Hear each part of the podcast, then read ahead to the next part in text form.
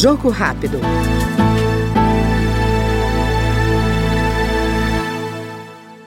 O deputado Marcelo Queiroz, do PP do Rio de Janeiro, apresentou o projeto que institui o registro eletrônico de vacinação de animais de estimação. Na avaliação do deputado, a medida vai ajudar a promoção dos cuidados dos animais e vai garantir o acesso à informação em saúde voltada à elaboração de políticas públicas. Tive um trabalho muito grande no meu estado, no Rio de Janeiro. Hoje é o estado tem o maior trabalho de controle de população PET do mundo, maior programa de castração gratuita. Foram mais de 200 mil castrações e esse projeto faz parte de uma série de projetos projetos que estabelece uma política pública voltada para o pet, voltado para o animal de estimação.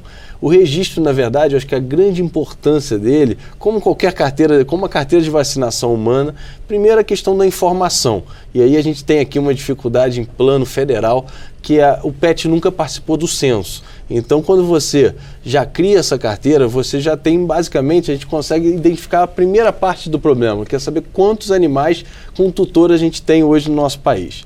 Segunda, é a segurança do seu animal de estimação. Quando você tem uma carteira de vacinação, você consegue saber quais são as vacinas que ele tomou, o que, que ele ainda falta tomar.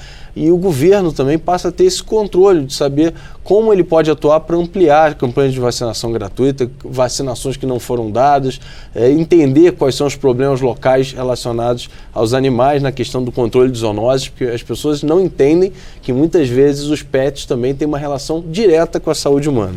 E o terceiro, talvez o principal ponto, é que os pets aí lá no Rio de Janeiro, isso foi uma lei minha, e aqui eu sei que o, o, Brasil todo tem aderido. A gente tem ganho, ganho em vários lugares pet friendly, hotéis, restaurantes, é, e agora as empresas aéreas, meios de transporte. E as empresas aéreas, por exemplo, eu trouxe minhas duas cachorrinhas aqui para posse em Brasília, e você tem que dar uma série de documentações em papel.